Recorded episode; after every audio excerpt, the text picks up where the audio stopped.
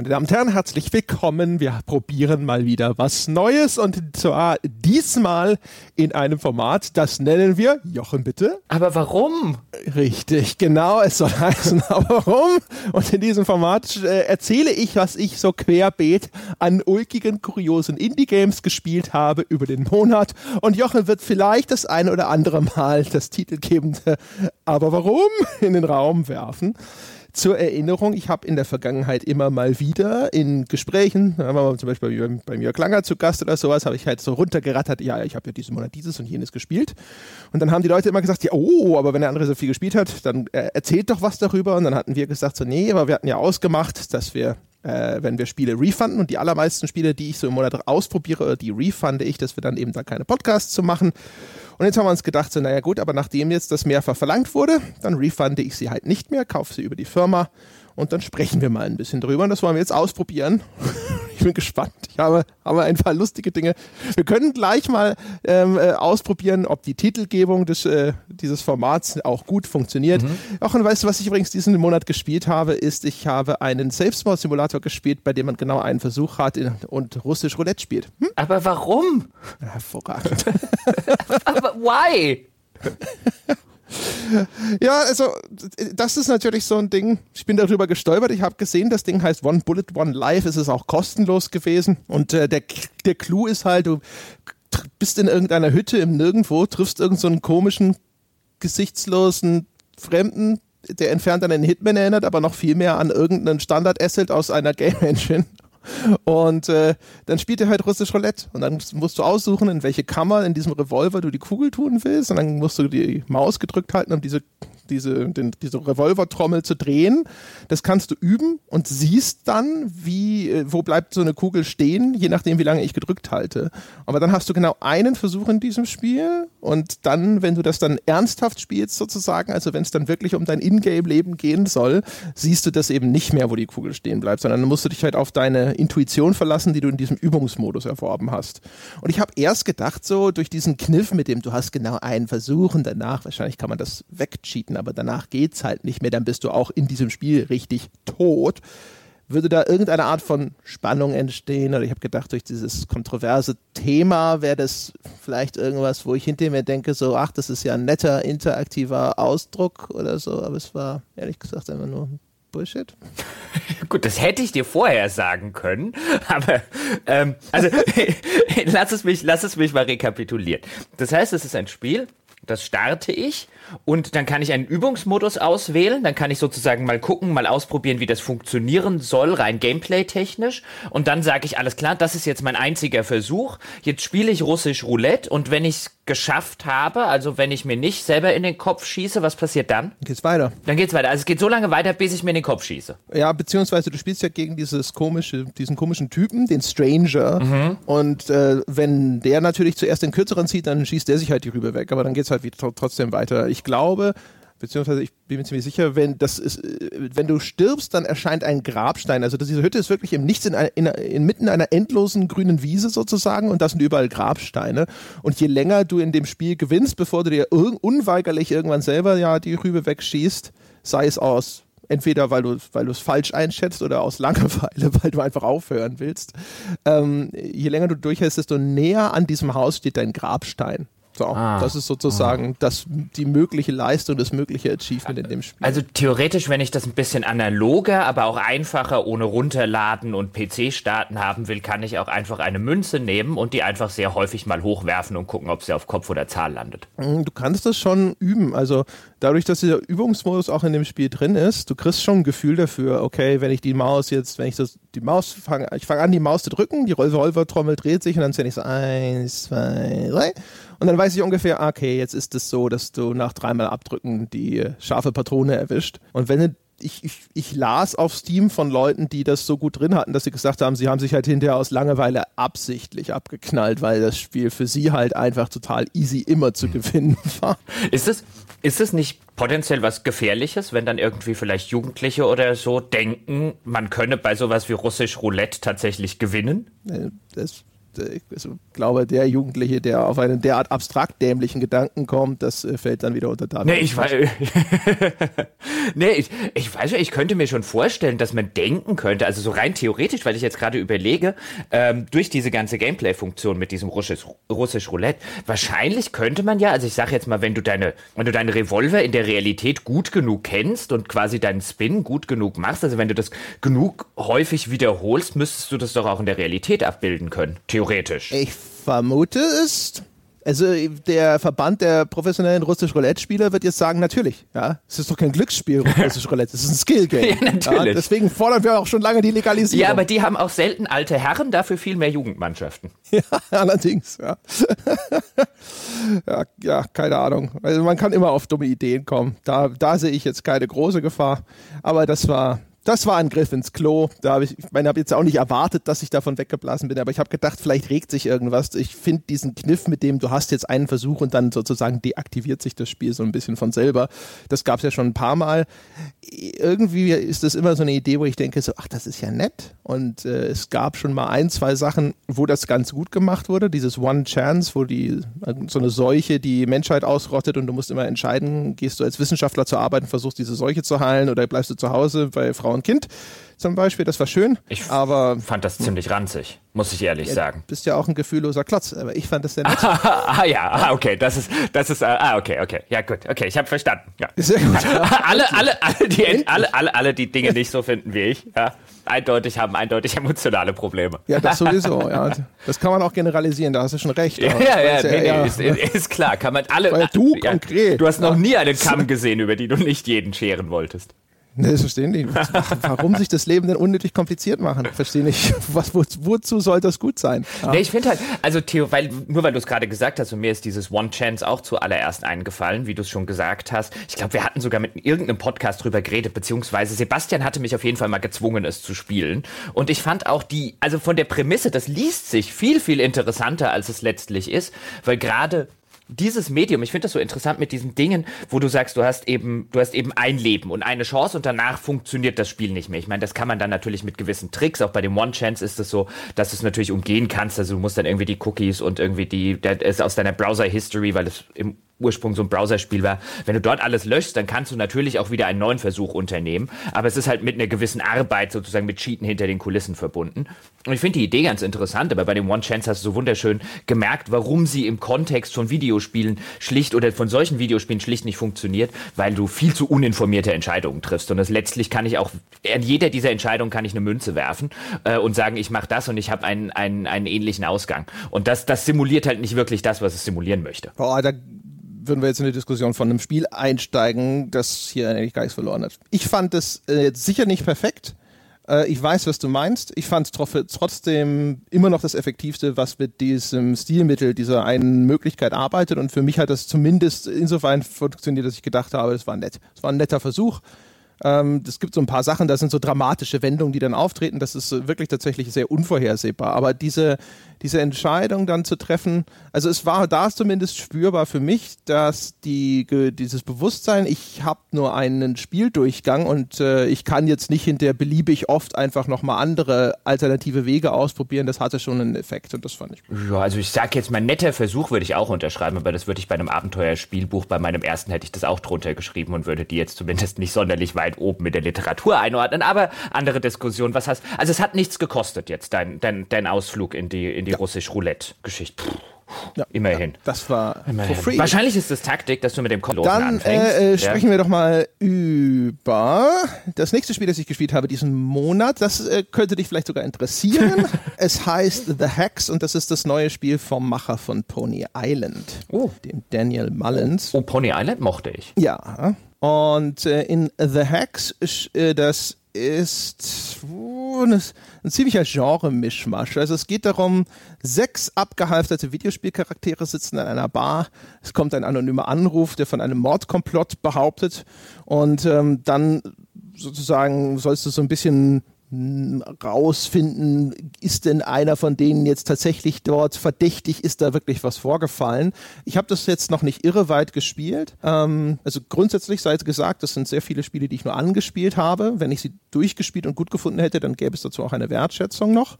Und ähm, du spielst dann jetzt so der Reihe nach diese, diese abgehalfterten Videospielcharaktere und vor allem eben auch so deren Vorgeschichte. Also du startest mit Weasel Kid. Weasel Kid ist eine Anspielung an sowas wie Alex Kid, der eine Kopie von Mario gewesen ist und der ist ein ehemaliger Jump'n'Run-Held. Und dann spielst du erst seine glorreiche Jugend, wo du halt einfach durch so einen Jump'n'Run hüpfst und wo ihn noch sein gnädiger Mentor betreut und dann wird er halt nach seinem Erfolg arrogant, er rennt mit einer Sonnenbrille rum, er lässt seinen Mentor hinter sich, er kriegt immer mehr Tattoos und ähm, ab Schluss springst du dann äh, statt über Wolken über deine ganzen negativen Steam-Reviews, ja, als Plattformen.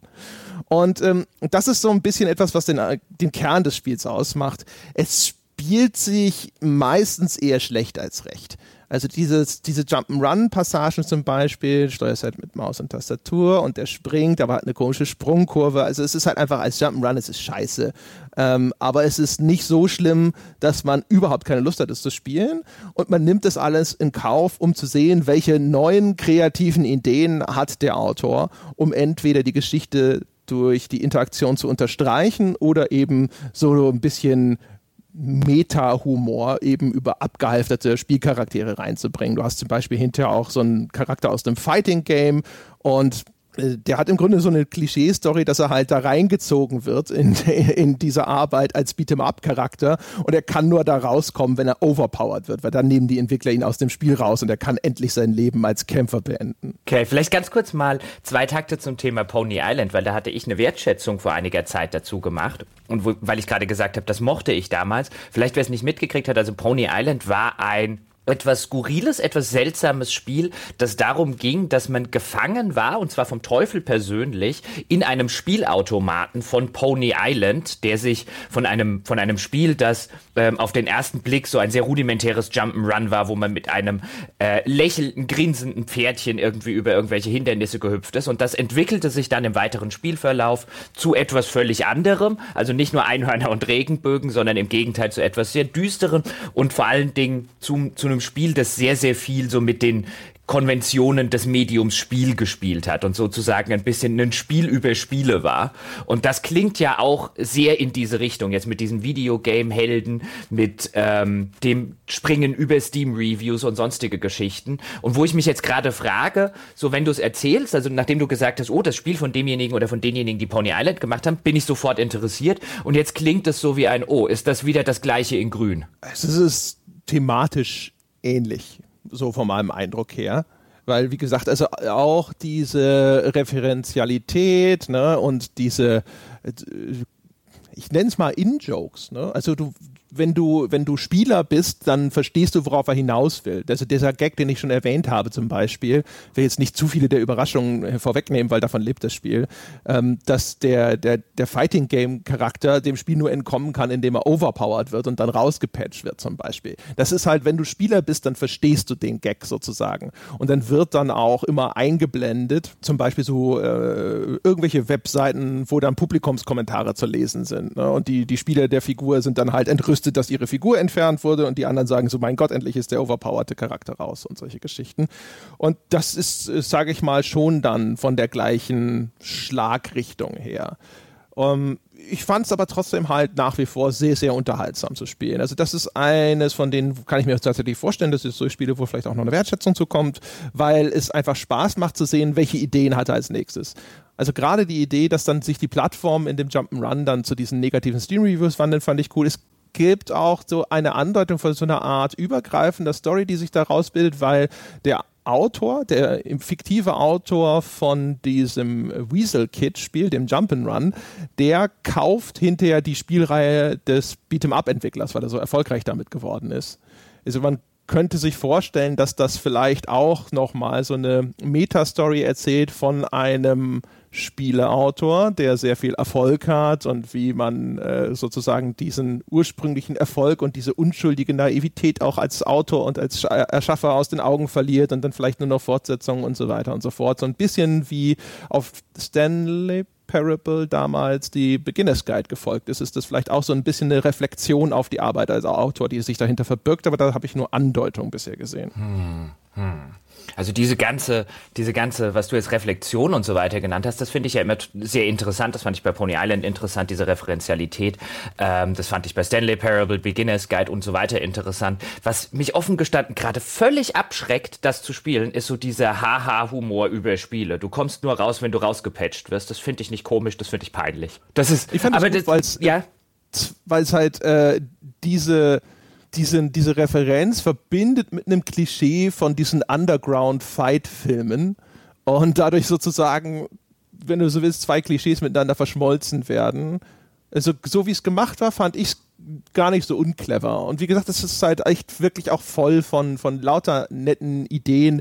Gibt irgendwo eine Stelle, da passiert halt etwas, wo du was recht Drastisches machst. Und dann blendet das Spiel ganz kurz so einen Twitch-Chat ein, wo lauter entsetzte Twitch-Reaktionen zu sehen sind, um das zu unterstreichen. Das ist, das ist wieder was anderes. Ich finde halt so dieses, wahrscheinlich, vielleicht bin ich da auch einfach nur ein gebranntes Kind, aber ich habe bislang sehr, sehr selten, ich habe schon sehr häufig, in welcher Form auch immer, nicht nur in Spieleform, sondern auch in Comicform, und so weiter und so fort. Immer so diese, diese Humor über Spiele, halt auf dieser Ebene, wie, wie jetzt zum Beispiel diese, dieser Joke mit, der kommt da nur raus, wenn er rausgepatcht wird oder der Hersteller übernimmt irgendwie das andere.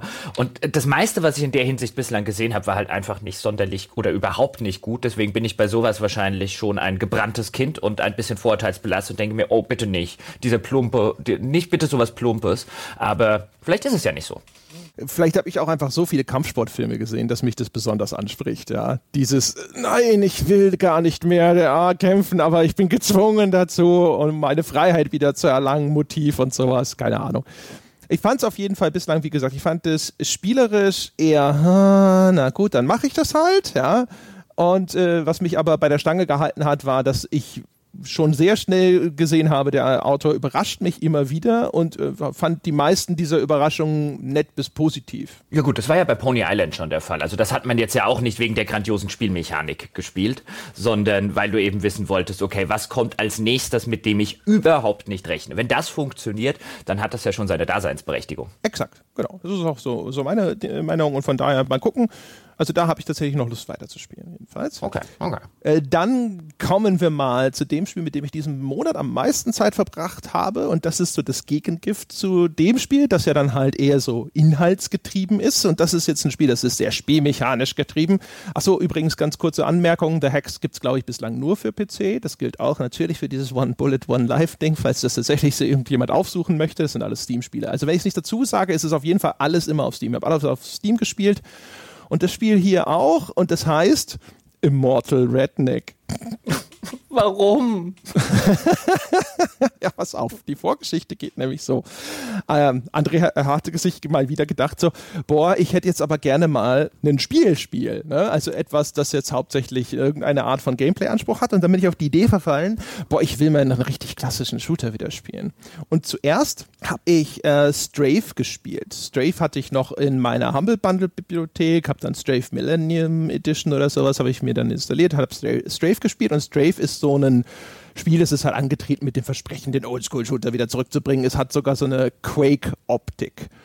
Ähm, und ist also super klassischer First-Person-Shooter.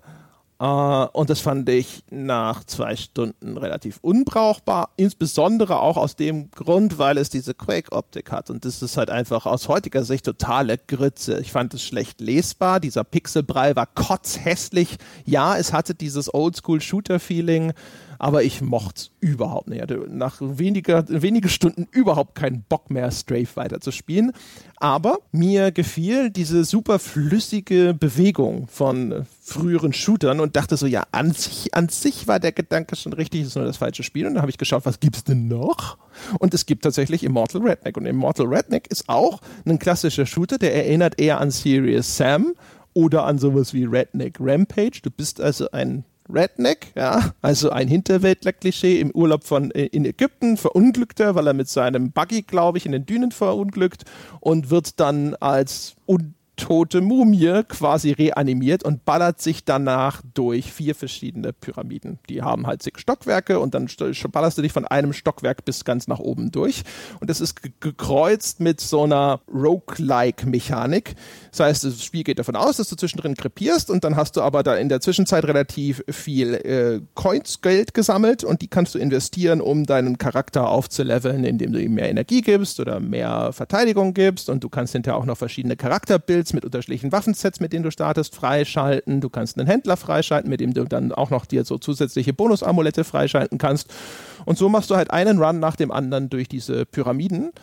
Und ich, es klingt total stupide, ist es auch, aber ich bin da super dran hängen geblieben. Es hat irre Spaß gemacht. Okay, also, also angefangen hast davon zu reden, habe ich zuerst gedacht, oh je, okay, ein, ein Shooter, wie er früher war. Viel uninteressanter wird's für mich nicht, weil ich das reine Shooter-Gameplay einfach so einen, so einen, so einen Doom-Gameplay oder so, weil ich das halt einfach, ich habe das nie für mich persönlich als spannend, gewinnend oder auch nur sonderlich interessant gefunden. Ich wurde mit Shootern erst warm, als sie angefangen haben, Geschichten zu erzählen. Und dann habe ich es mehr oder weniger erst in der, im, im ersten Schritt trotz des Shooter-Gameplays Gameplays und nicht wegen des Shooter-Gameplays gespielt, aber weil ich wenigstens wissen wollte, wie die Geschichte weiterging oder so. So kam ich überhaupt erst zu Shootern, weil ich die früher, als die so rausgekommen sind, wo man heute immer sagt, auch die gute alte Zeit der Shooter, als die noch einfache Shooter waren, ja, als sie noch nicht versucht haben, tausend Geschichten zu erzählen und Rollenspielmechaniken hatten und so weiter. Das hätte ich gerne wieder. Das ist ungefähr, ich stehe da diametral auf der anderen Seite. Aber jetzt, wo du gesagt hast, das Ganze mit den Roguelite-Elementen, mit dem ganzen Progressionssystem, mit Händlern,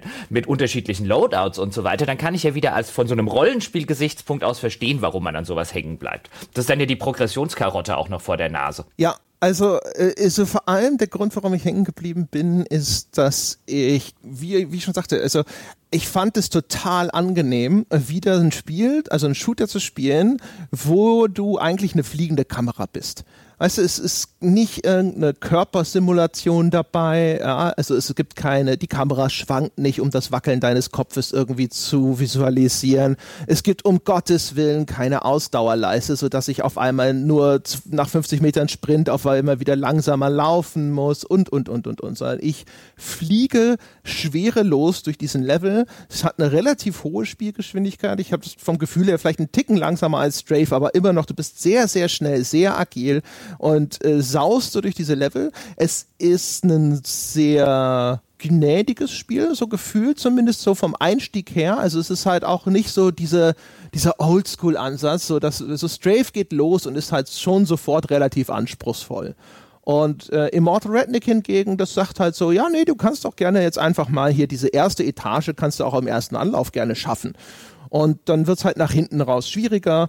Äh, und dann kommt eben obendrauf dieses System, dass du, selbst wenn du scheiterst, du dann beim nächsten Mal ein bisschen stärker antrittst, was grundsätzlich halt einfach nett ist. Ne? Diese Progressionssysteme, die haben ja durchaus ihren eigenen Sog und ich finde es eigentlich relativ angenehm umgesetzt in dem Falle. Ähm, weil erstens Sachen, die du freischaltest, wie diese neuen Loadouts, sind halt interessant. Ne? Du startest mit einem komplett anderen Waffenset. Es gibt so äh, Schriftrollen, die du finden kannst, die dir dann jeweils für den aktuellen Run einen Perk hinzufügen.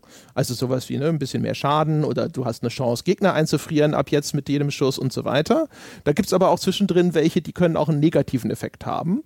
Ähm, du siehst das natürlich denen vorher nicht an und sammelst sie alle brav ein und dann hast du halt auch mal sowas wie, ähm, du kannst jetzt die Waffe erst wechseln, wenn die Munition leer ist oder äh, keine Ahnung. Ich hatte auch schon eine, eine Schriftrolle, die ich eingesammelt habe. Ich glaube, die hieß auch einfach nur The Shit und da stand dann halt You get nothing, have a nice day. ähm, wie wichtig ist denn, wenn du jetzt sagst, du bist da so ein bisschen dran hängen geblieben und hast ja gesagt, vor allem wegen dieses guten alten Shooter-Gameplay, so dieses endlich mal wieder eine fliegende Kamera spielen, nicht übermäßig der Versuch, Realismus reinzubringen und so weiter. Wie wichtig ist aber denn dann, für dein Hängenbleiben diese Geschmacksverstärker durch eben so Rollenspiel Schrägstrich Roguelite Elemente. Weil letztlich was das was dieses System ja eigentlich machen soll, ist dich bei der Stange halten. Ja, und natürlich am Ende zu einem gewissen Grad auch überhaupt äh, mich äh, in die Lage versetzen, das Spiel äh, durchzuspielen. Äh, ich weiß, ist halt die Frage, das glaube ich, für mich hat sich noch nicht dieser typische Effekt eingestellt, den ich immer habe, wenn es nur noch an einem Progressionssystem hängt, dass ich da sitze und am Ende so einer Spielsession mir die Frage stelle, wie hast du das jetzt eigentlich gespielt? Hat das wirklich Spaß gemacht? Sondern ich hatte bislang durchgehend immer sehr viel Spaß damit und ich wollte eigentlich bislang auch immer so noch weiterspielen und es war dann eher so ein, jetzt ist es schon zwei Uhr nachts, jetzt hör mal auf, das Ding zu spielen. Ähm, das, ich habe ja nie behauptet, dass diese, diese, diese Effekte mich nicht erreichen oder sonst irgendwas. Das heißt, das Progressionssystem wird auf jeden Fall eine Rolle spielen. Auch du findest in der Pyramide Kisten. Und die Kisten sind, wenn du so willst, Lootboxen, weil die machst du auf und dann ist da halt vielleicht Energie oder Geld drin, aber halt auch manchmal eine Schriftrolle oder eine neue Waffe oder sowas. Ja? Und dann denkst du so, ah, cool, da war ähm, diese, die AK-47 drin oder sowas, die sehr, sehr nützlich ist in dem Spiel. Oder du denkst dir, äh, da ist jetzt wieder nur die blöde äh, Flare-Gun, also so eine Signalpistole drin, die kann ich zum, zumindest überhaupt nicht ausstehen. Ja? Dann lasse ich sie halt liegen. Ich, ich mag das Spiel, weil es äh, demonstriert, wie wertvoll ein handwerklich unfassbar solide ausgeführtes äh, Fundament ist. Dieses Shooter-Gameplay funktioniert extrem rund. Und das tatsächlich sogar nicht nur mit Maus und Tastatur, sondern sie haben auch noch eine hervorragende Controllersteuerung, die ein sehr, sehr schönes Aim Assist hat. Also man kann das Spiel, ich habe zwischen Controller und Maus und Tastatur hin und her gewechselt und es funktionierte extrem fluffig. Es ist auch einigermaßen gnädig, ne, mit seiner Hit Detection, ist jetzt also nicht so ein mega Hardcore Ding und es funktioniert halt einfach. Du bist, es ist schnell, die Gegner sind bunt und das Spiel ist gut lesbar. Die Vielfalt an Gegnertypen ist bis jetzt sehr, sehr hoch.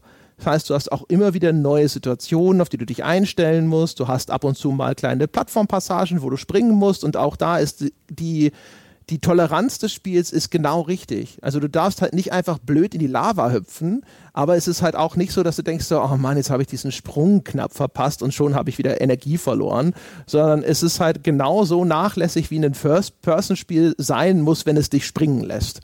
Es ist halt absolut wunderbar, solide ausgeführt das Einzige, was mir jetzt nicht irre gut gefällt, ist das Art Design. Die Gegner sind so teilweise sind so fliegende Gargoyles und so ulkige Comic-Mumien und sonst irgendwas. Das reißt mich nicht vom Hocker, ist aber auch nicht scheiße und die Silhouetten der Gegner sind schön äh, eindeutig und du weißt schon relativ genau, was ist das jetzt für ein Viech.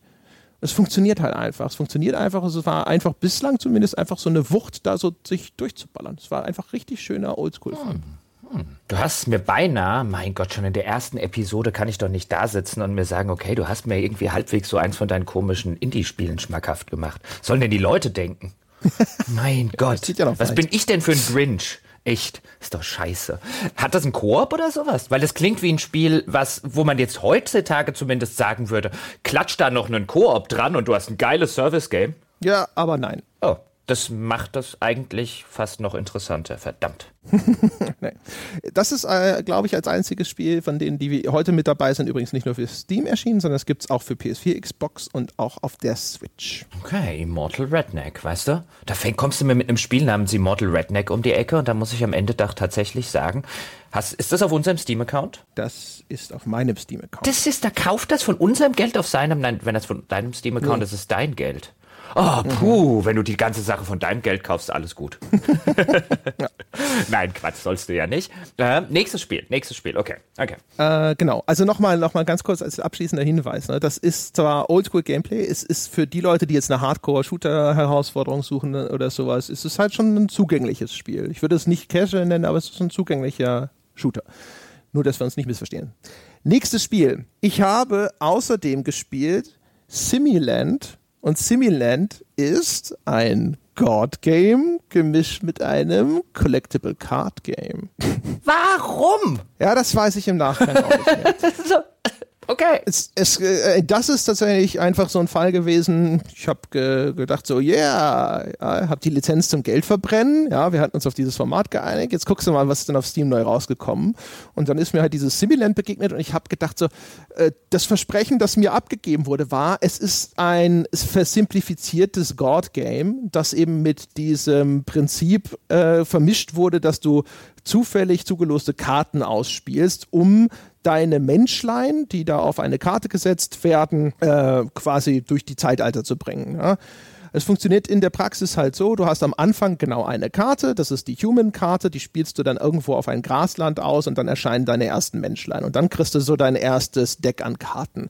Und dann kannst du zum Beispiel äh, so Nutzpflanzen irgendwo ausspielen und dann können sie die ernten und haben was zu essen. Und du kannst eine Baumkarte spielen, dann wächst da ein Baum, und daraus können sie sich dann Hütten bauen. Du hast so eine Inspect-Karte, die äh, benutzt du dazu, damit sie neue Dinge dazulernen. Nimmst diese Inspect-Karte, spielst sie auf den Baum und dann erfinden sie halt die Axt, damit sie diese Bäume fällen können.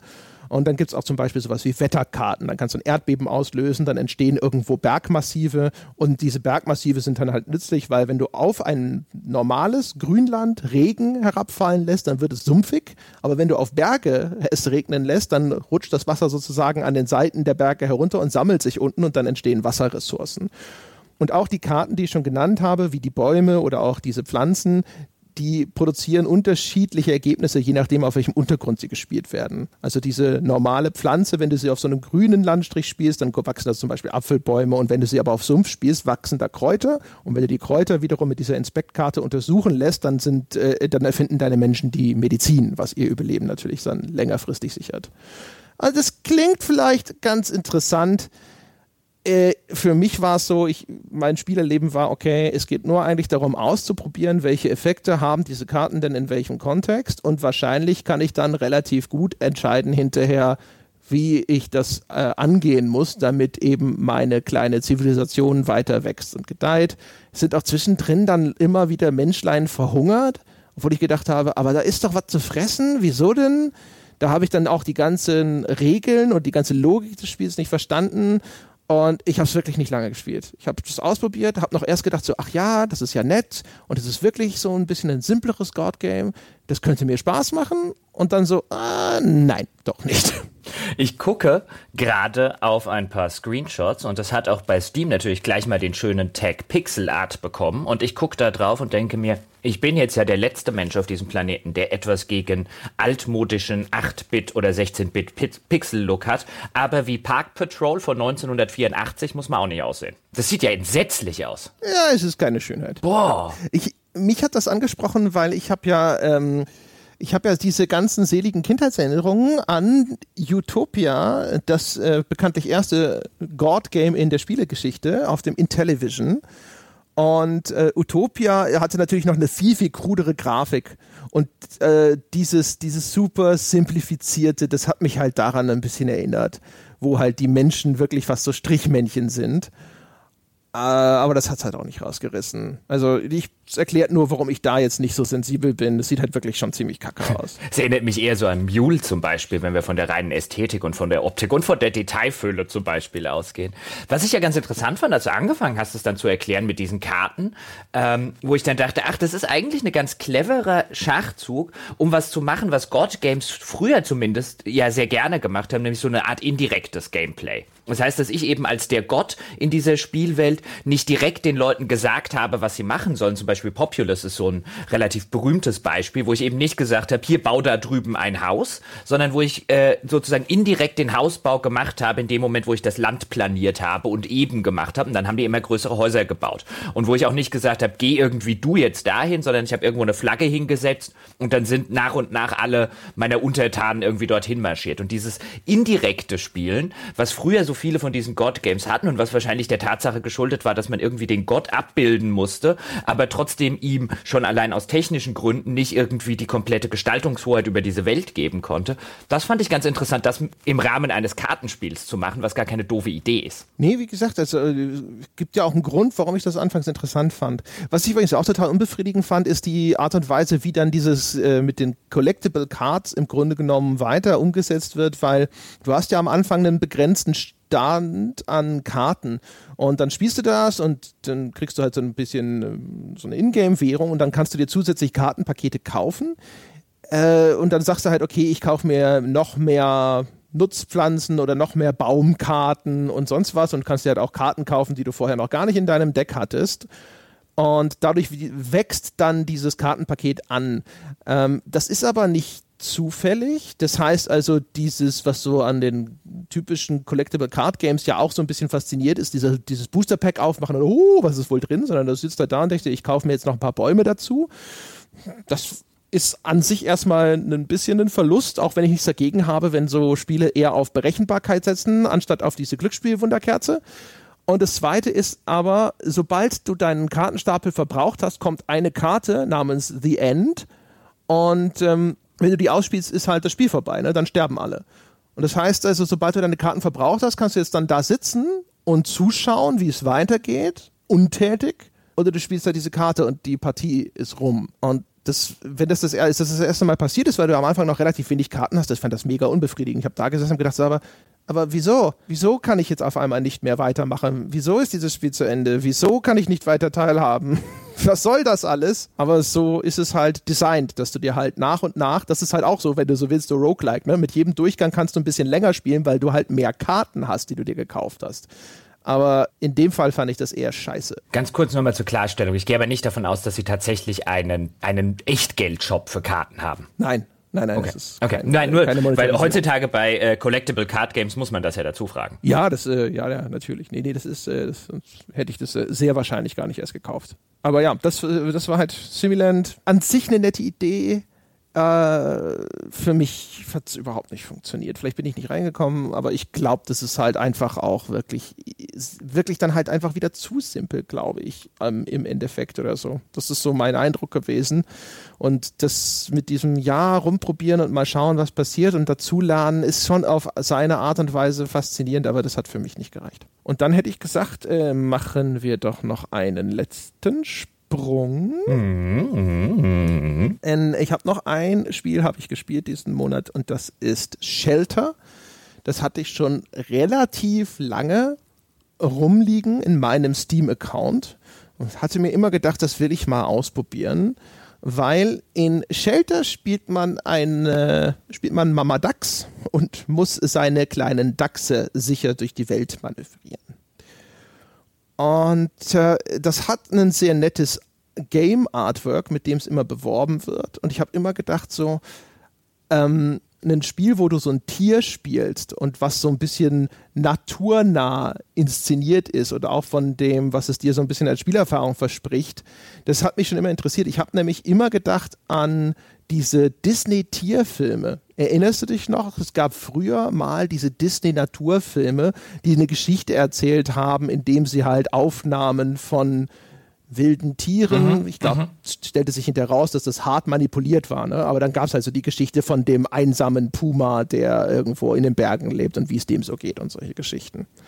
Und ähm, da habe ich mir immer gedacht, so Mensch, das in Form eines Computerspiels sowas würde mich interessieren. Und das Spiel äh, stammt von einem Studio namens Might and Delight. Das ist ein relativ kleines schwedisches Indie-Studio und die nehmen dieses Naturthema relativ häufig auf. Also es gibt auch schon eine Fortsetzung von Shelter, nämlich auch, ich glaube, mit, mit Luchsen oder so. Oder auch irgend so eine, so eine Raubkatze. Es gibt ein Spiel namens Meadow und äh, sehr viel von deren Werk ist ähm, so ja, also hat dieses, dieses Naturthema. Und ich dachte so, ja, das sind ja vielleicht sogar die Experten. Spielst du halt mal Shelter.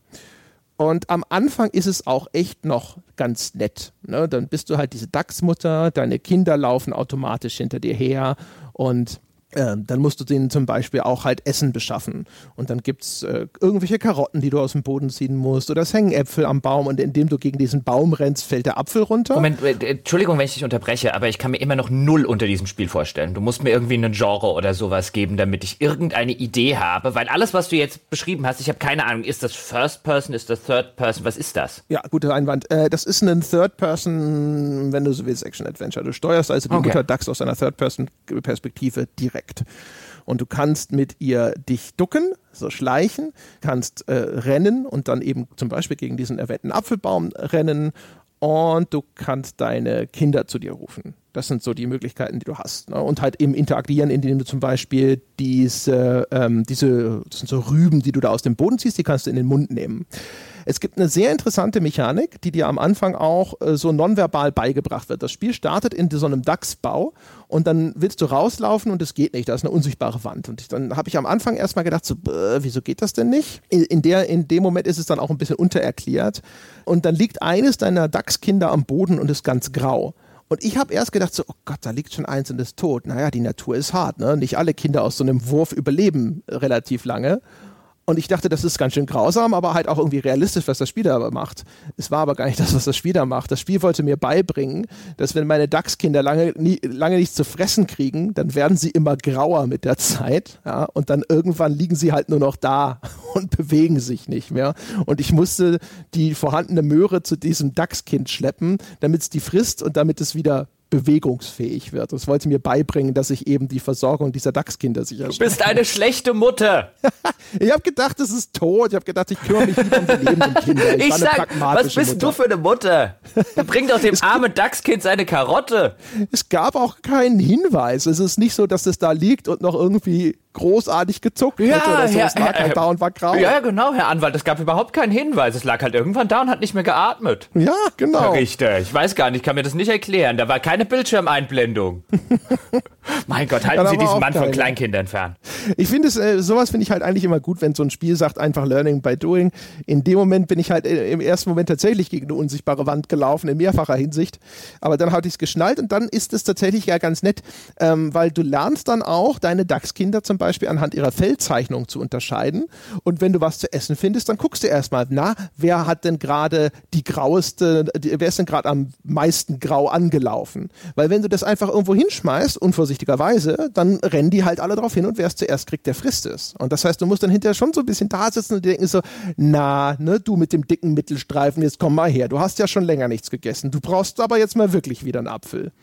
Was äh, wirklich nett gewesen ist äh, weiterer Spielverlauf war dann relativ schnell allerdings ernüchternd, weil dann kommt halt unweigerlich so das mit den Umweltgefahren zum Beispiel dazu. Dann äh, kreisen irgendwo Raubvögel über dir, du siehst den großen Schatten des Vogels und du musst dann in, im hohen Gras Deckung suchen. Da bist du sicher und äh, huscht dann eben von einem Flecken mit hohem Gras zum nächsten und äh, musst es so abpassen, dass halt eben auch deine Dachskinder, die hinter dir herrennen, rechtzeitig da ankommen. Und das ist dann halt eigentlich ziemlich blödes Warten, Rennen, Warten, Rennen Gameplay. Es gibt da ein bisschen Stealth Gameplay, weil bestimmte Beutetiere, da musst du dich anschleichen. Auch das war ziemlich unbefriedigend und außerdem sieht das Spiel leider aus wie Grütze. Es hat äh, auf diesen Artworks ein hübsches äh, Artdesign. Es ist aber tatsächlich eine, ein Albtraum in graubraun, hässlich grün. Also die ganze, ganze Optik ist total unbefriedigend und eher abstoßend gewesen für mich. Und äh, letztlich habe ich es dann so nach, keine Ahnung, anderthalb Stunden habe ich es aufgehört, weil ich keine Lust mehr hatte auf das Gameplay des Ganzen. Es ist positiv in Erinnerung geblieben, äh, weil es wieder unterstrichen hat. Erstens, es ist super effektiv, wenn du Fürsorge in einem Spiel anvertraut bekommst für so kleine niedliche Viecher diese kleinen Dachskinder, die hinter dir herrennen und die quieken auch total niedlich und dann musst du sie versorgen und so. Und der Teil, der hat für mich gut funktioniert. Die habe ich ins Herz geschlossen, das ist nett. So kleine Viecher, selbst wenn sie nicht so toll dargestellt sind, das funktioniert halt sofort. Problem war halt dann dieses, und jetzt machen wir so gamey-Zeug. Ne? Also versteck dich hier, warte, lauf weiter. Und das war der Moment, wo ich gedacht habe, so, äh, äh, äh, nein. Ja, also so, so, so ein bisschen der Klassiker, dass ein Spiel eigentlich oder dass das Medium eigentlich, wie du schon gesagt hast, ganz, ganz cool ist und ganz gut darin ist, so auf so einer emotionalen Ebene, so kümmere dich jetzt um diese kleinen Tierwesen dort drüben, so funktioniert das. Und wenn es dann halt versucht, quasi mit seinen, mit seinen spielerischen, mit seinen mechanischen Mitteln etwas aus dieser Prämisse zu machen, das gibt's ja relativ häufig, dass dann Spiele dran scheitern, dass man eben sagt, solche Spiele, so reine Erzählspiele, so ein To the Moon zum Beispiel, die tun sehr gut daran, nicht zu versuchen, gamey zu sein, deswegen funktionieren sie so gut. Ja, ich meine, in dem Fall ist es ja sogar eine mechanische Grundlage gewesen. Ne? Also das Versorgen der DAX-Kinder ist ja eigentlich auch ein mechanischer Ausdruck und kein narrativer Ausdruck.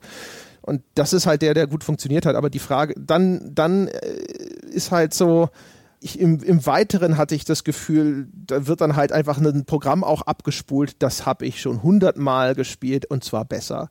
Und das ist natürlich ein Problem, ne? wenn etwas ne, extrem generisches dann auf einmal in dieses Spiel reinkommt, das auch noch nicht besonders gut umgesetzt ist und die Optik ist nicht cool.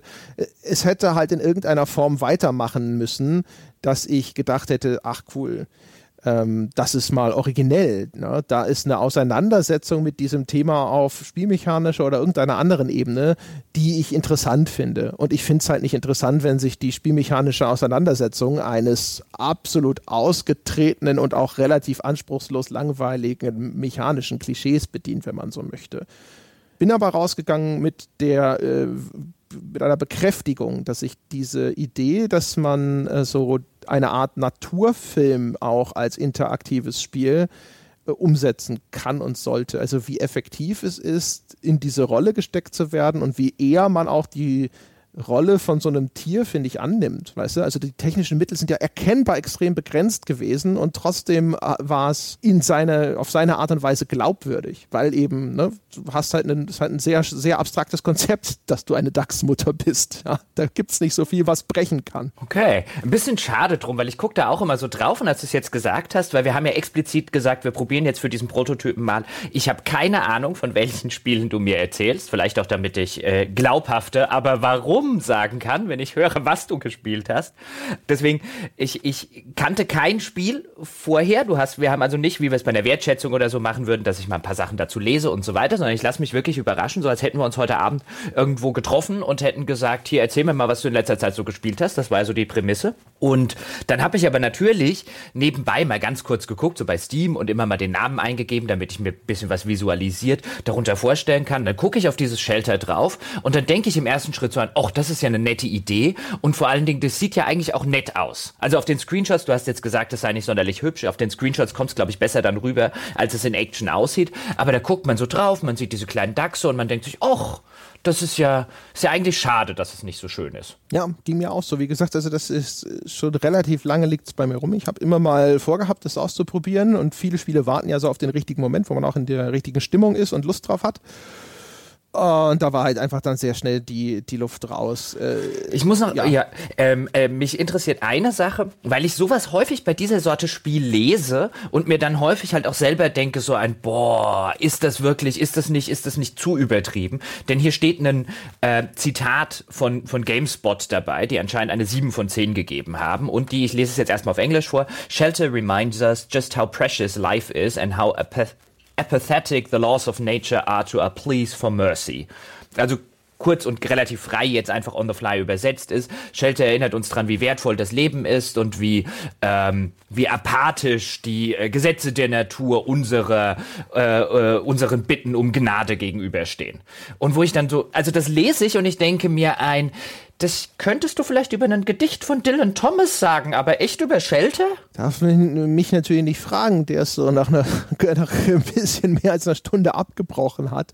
Ich kann mir natürlich vorstellen, dass, äh, dass hinterher du nicht alle deine Babydachse durchbringen kannst. Und wie gesagt, die Viecher sind niedlich. Ich kann mir schon vorstellen, dass wenn sowas dann hinterher vorkommt, jetzt mal rein spekuliert, dass man dann schon da sitzt und sich denkt, so, oh Mann, ja, die Natur ist hart. So wie ich es eigentlich im ersten Moment schon gedacht habe, bis ich gemerkt habe, dass ich das Viech nur füttern muss aber wie gesagt, das, so weit bin ich halt nie gekommen, weil es mir vorher schon zu sehr irgendwo die Luft rausgelassen hat, wo ich gedacht habe, so, na, wenn du wenigstens hübsch gewesen wärst, wenn dieses Naturerleben irgendwie cool gewesen wäre oder wenn du dir irgendwie was hättest einfallen lassen, wo ich gedacht hätte, oh, das ist ja mal ganz origineller interaktiver Ausdruck oder irgendwas, keine Ahnung. Vielleicht ist es auch nur diese eine Stelle, wo man sich vor diesen blöden Raubvögeln verstecken muss und danach wird dann irgendwie abwechslungsreicher oder sonst irgendwas. Ich habe witzigerweise diese Passage sogar beendet und habe danach aber aufgehört und habe gedacht, so, äh, jetzt habe ich keine Lust mehr. Ich denke mir dann nur bei so manchmal, also vielleicht tue ich jetzt auch dem Spiel und so weiter Unrecht, ist mir nur gerade aufgefallen, als ich so drüber geguckt habe,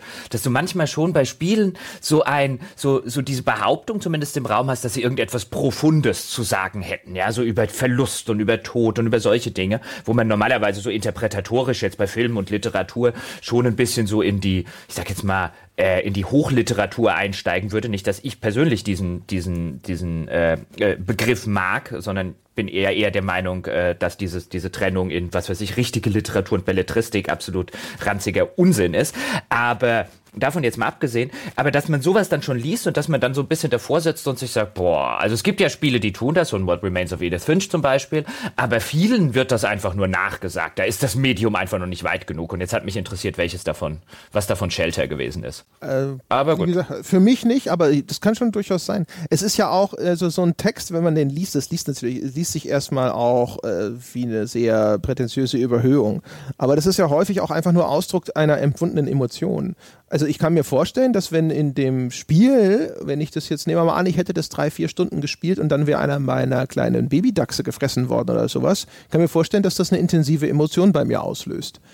ob das deswegen tatsächlich was Profundes aussagt oder nicht, ist ja nochmal eine andere Frage. Aber ich kann mir vorstellen, dass aus einer starken emotionalen Reaktion heraus man solche Zeilen schreibt. Ist, ist natürlich auch sehr interessant, wie hier, wie hier ein Medium eigentlich ähm, hingehen könnte. Ich meine, sowas haben wir ja auch in anderen Medien. Jetzt denk an sowas wie, keine Ahnung, König der Löwen zum Beispiel, ja, oder Bambi. Ähm, dass, so, dass so Filme halt so diese Tiercharaktere nehmen, aber eigentlich sehr menschliche Emotionen auslösen und sehr menschliche Geschichten erzählen. Und man dann aber als Zuschauer trotzdem da sitzt und denkt, oder auch diese Disney-Filme, die ja auch eine Vermenschlichung des einsamen Pumas und so weiter darstellen, die du vorhin gemacht hast, dass so eine, so eine sehr, sehr starke Vermenschlichung stattfindet und dass man dann als Zuschauer schon den Eindruck hat, dieser Film oder diese Serie oder was auch immer, es würde eine sehr profunde Aussage über die Gesetze der Natur und so weiter machen. Während das eigentlich Interessante daran ist ja, dass du hier die Mutter Dachs spielst in einem solchen Umfeld, die ja vielleicht, wenn ihr Kind, äh, wenn eins ihrer Kinder gestorben ist, einfach gar nichts empfindet. Einfach weil sie diese, weil das Wesen dieser Empfindung nicht kennt. Jetzt bin ich zu unterinformiert, was so, sowas angeht. Vorstellbar. Möchte meinen, dass vielleicht. Äh Weiß ich, ob ein Dachs. Also ich glaube jetzt nicht, also ich will jetzt nicht sagen, dass, dass Tiere emotionslos sind, um Gottes Willen, ich habe selber einen Hund, sondern ich meine, also dass, dass der Dachs nicht darüber nachdenkt, wie wertvoll das Leben und wie apathisch die Gesetze der Natur ihm gegenüber sind, halt, also soweit, glaube ich, geht dann doch seine emotionale ja. Fähigkeit nicht. Nee, das bestimmt nicht. Aber äh, es kann ja, also sowas wie äh, Trauer oder so verlustähnliche Emotionen, wenn so einem Tier eines seiner Jungen wegstirbt. Es würde evolutionsbiologisch auch vielleicht Sinn machen, würde ich nicht ausschließen. Und da kann man natürlich dann trotzdem mit dem, mit dem Leid der Kreatur mhm. Mitleid mhm. haben und solche Gedanken hegen, auch wenn sie dazu selbst nicht in der Lage ist. Nee, natürlich nicht. Aber ich finde, ich, was, ja, was ich nur interessant finde, ist äh, äh, zu sagen, was, was Spiele hier eigentlich könnten. Also in dem Moment, wo das Tier der Avatar ist. Und du ja. durch diese Interaktivität, weißt du, ich eben diese, diese Empathie, diese mit, äh, dieses Mitleiden mit dem Tier und wo es vollkommen unerheblich ist, ob das Tier jetzt leiden kann oder nicht. Weil bei einem Film zum Beispiel, das, äh, das meinte ich, ich habe es jetzt wahrscheinlich bei mir im Kopf, einfach weil ich vorher noch nicht drüber nachgedacht habe, noch nicht so geordnet. Bei einem Film hast du ja bei so einem König der Löwen oder so, hast du die Vermenschlichung ja dadurch, dass diese, diese Figuren tatsächlich was artikulieren können und äh, reden können wie Menschen und so weiter, denken quasi in Denkmustern wie Menschen denken, in moralischen Mustern und so weiter. Und da glaube ich, hätten Spiele echt noch verdammt viel Potenzial in die Richtung. Also ich äh, brainstorme jetzt quasi oder ich lasse jetzt gerade mal ungefiltert so äh, äh, raus, was mir durch den Kopf schwebt. Vielleicht ist keine gute Idee. Ja, umgekehrt sind sie vielleicht sogar auch ein bisschen limitiert, weil dadurch, dass du das selber steuerst, denkst du dich automatisch da selber rein. Das heißt, so eine eher abstrakte Betrachtung der Natur ist wahrscheinlich äh, zumindest jetzt in dieser Umsetzung, wo du aktiv eingreifst, schwierig. Ne? Weil du wirst immer dann dem DAX deine eigenen Gedanken zuschreiben. Das ist ja dann häufig dann auch nicht mehr dem Mama-DAX, sondern es ist dann so, ich bin da lang und oh Gott, eines meiner Babys wurde gefressen. Äh, und dann sitzt du nicht mehr als Beobachter da. Ne? Du bist dann halt Teilnehmer. Ja, aber das ist ja, ist genau, aber das ist ja die Interaktivität. Während, keine Ahnung, bei, bei, einem, bei einem König der Löwen ist es ja nicht hier, mein Papa wurde hier jetzt umgebracht, sondern der Papa dieser Figur wurde umgebracht. Ja, ja, genau. Hm? Aber wie gesagt, also eine, eine, eine distanzierte Betrachtung ist dann in dem interaktiven Medium automatisch schwieriger. Ne? Also es hat nicht nur mehr Möglichkeiten, es hat auch mehr Limitierungen. Es ist völlig, es ist vor allen Dingen eine andere Form der Vermenschlichung des Tiers. Das finde ich interessant. Ja, also quasi automatisiert. Also es gibt sicherlich auch, auch da ne, die indirekte Steuerung, über die wir vorhin gesprochen haben, bei diesem Similand, die kann ja auch zum Einsatz kommen, wo du dann tatsächlich dann auch wieder eher in so einer Beobachterperspektive verharrst und dann halt irgend so grobe Rahmenbedingungen oder Führung oder so anbietest. Aber jetzt in dieser konkreten Ausgestaltung, wo du selber steuernd eingreifst, dann ist die Vermenschlichung quasi inhärent. Okay, dann ich fasse mal zusammen. Ich habe mir hier eine Strichliste gemacht. Also jetzt muss ich hier das Shelter nochmal, warte, der komische Bleistift will nicht so richtig, wie ich will. So, 9,99, ja. Ich mache hier gerade eine Rechnung. So, für Shelter. Das heißt, wir haben 18,19 Euro für The Hex, 19,95 Euro für Immortal Redneck, 3,49 Euro für Similand und 9,99 Euro für Shelter. Das heißt, wenn ich das mal kurz überschlage, haben wir hier 30, haben wir über 40 Euro. Aber warum? ja, ist ja, ist ja nicht alles äh, jetzt hier in, ist ja, ist ja nicht alles über unseren Account gelaufen. Ich habe äh, in die, für, auf unserem Account habe ich nur 27 Euro irgendwas ausgegeben. Ja, also erstmal in Zukunft wirst du das hoffentlich auf unserem Account ausgeben. Wobei ich jetzt, sollte ich das wirklich sagen? Nein, Quatsch. Ähm, aber das waren jetzt, also ich sag jetzt mal zurückgerechnet, bei The Hex wissen wir es noch nicht, aber die 20 Tacken für Immortal Redneck war, immerhin war das teuerste, war gut ausgegebenes Geld. Mhm. Ja, mhm. das hat sich gelohnt. Genau, ja. Und äh, wie gesagt, also das, äh, das war's auch. Ne? Das war der Überblick für diesen Monat. Und in diesem Sinne hätte ich gesagt, das war's auch mit dem Prototypen zu, aber warum? Ich hoffe, Ihnen da draußen hat's gefallen. Ich hoffe, Sie fanden das bereichernd. Sie oft genug haben Menschen da draußen danach gerufen. Ich hoffe, Sie wussten, was Sie wollten oder es ist keine Episode von Careful What You Wish for. Vielleicht können wir es in Zukunft auch so nennen. Hast du, hast du eigentlich vor, nächsten Monat noch eine Episode zu produzieren? Also noch, noch so weiter so die Spiele zu spielen? Ja, ja, ja. Aber warum? Da gibt's bestimmt wieder Dinge, die mir über den Weg laufen, wo ich denke so, oh, ach ja. Zum Beispiel wurde mir im Forum äh, empfohlen, äh, Speed Dating for Ghosts. Da werde ich wahrscheinlich auch noch reinschauen. Meine Damen und Herren, halten Sie sich vom Forum fern. Ja, das war der Prototyp. Äh, halten Sie sich nicht vom Forum fern, um äh, Feedback zu geben. Schreiben Sie mir, wie es Ihnen gefallen hat, was Sie äh, vielleicht in Zukunft noch äh, erwähnenswert finden würden, was Sie hören möchten, was Sie nicht hören möchten oder ob Sie es einfach jetzt äh, vielleicht äh, rückgängig machen möchten, was Sie sich da gewünscht haben, meine Damen und Herren. Außerdem können Sie uns auch einfach E-Mails schreiben, wenn Sie möchten, an feedback at gamespodcast.de. Das war der Prototyp zu Aber warum? Und wir hören uns dann im nächsten Monat mit einer weiteren Folge davon wieder. Bis dahin.